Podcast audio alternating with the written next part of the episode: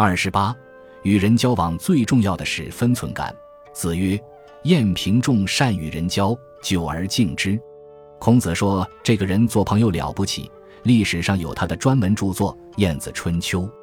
晏子是大政治家，可以说是孔子的前辈。年龄虽然差不多，但比孔子出道早。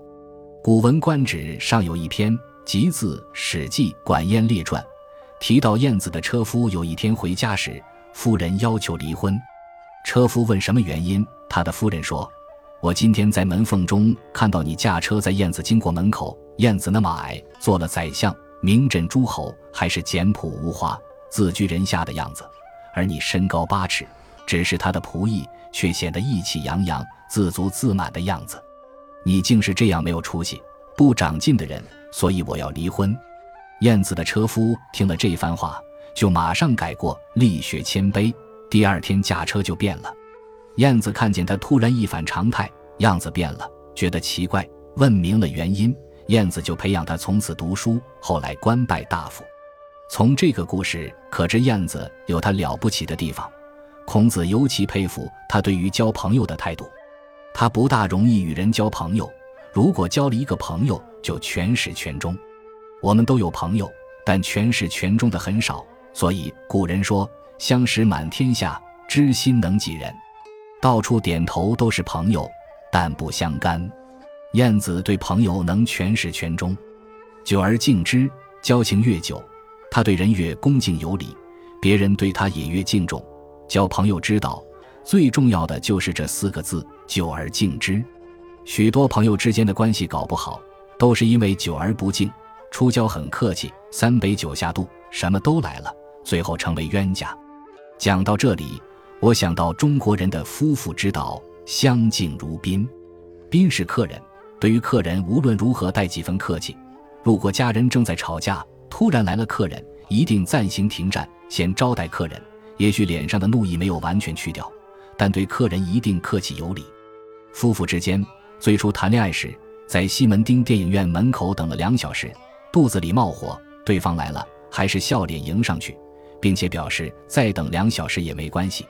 如果结了婚，再这样等两小时，不骂一顿才怪。因为是夫妇了嘛，所以夫妇之间永远保持谈恋爱时的态度，相敬如宾，感情一定好。不但夫妇之间如此，朋友之间也如此。扩而大之，长官对于部下，部下对于长官也是这个道理。这个敬的作用是什么？好像公共汽车后面八个字的安全标志：保持距离，以测安全，少碰为妙。普通人交朋友，恰恰与燕子相反。时间久了，好朋友变成冤家，这对五伦中的有道实在有亏。尤其是我们这一代青年，对任何人都不大相信。有道根本上已成了问题，必须急图匡正，以便维系久而敬之的交友原则。中国人交朋友讲君子之交淡如水，这句话出自《增广西史贤文》一书。过去这是一本很重要的书，我们十来岁就已经会背了。原文是“君子之交淡如水，小人之交甜如蜜。”好朋友不是酒肉朋友，不是天天来往，平常很平淡。但这并不是说冷漠无情。朋友碰到困难或生病之类的事，他就来了。平常无所谓，也许眼睛看看就算打招呼了，可是有真热情。这个道理。诸葛亮的文章里也有提到，诸葛亮除了功业以外，千古名文只有两篇，就是前后《出师表》，另外留下来的有几封家书。诸葛亮的书信都很短，可见他公事很忙，没有时间说很多话，可是意思都很深远。譬如给他儿子讲交友的信中说：“君子之交，温不增华，寒不改叶。温补增华是说春天到了，花已经开了，不要再加一朵花。”锦上添花的事不要来，这也就是上交不产，下交不独的意思。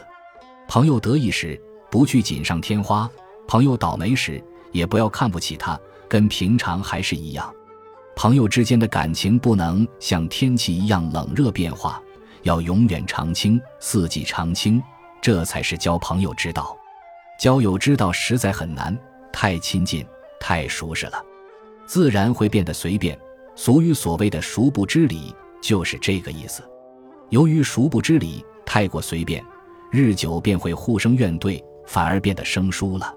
所以古人由经验中得来的教训，便很感慨地说：“虎生犹可近，人孰不堪亲？”也就是这个意思。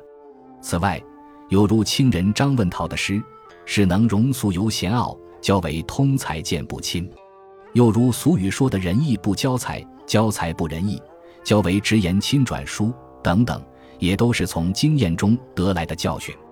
人与人之间为什么会如此？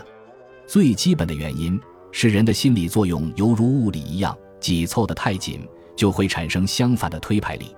因此，要在彼此之间保持相当的限度和距离，以维系永恒的感情，这便是礼，也就《是经》的作用和好处。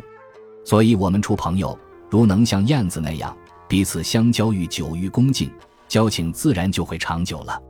孔门弟子子游也说：“朋友数，斯疏矣。”这也同样是教人在朋友间相处不可以太过于亲密，更不可以有太多的要求。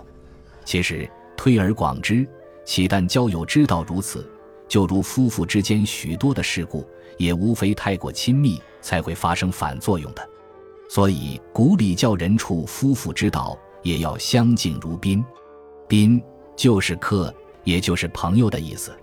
一个人如深知此中的利弊，实在会觉得可怕。不过，如能渐渐从学养上做到一个敬字，又会觉得有无限的积蓄。才真能体会到人生处世却是最高的艺术。选自《论语别裁》，老子他说《易经》细传别讲孔子和他的弟子们。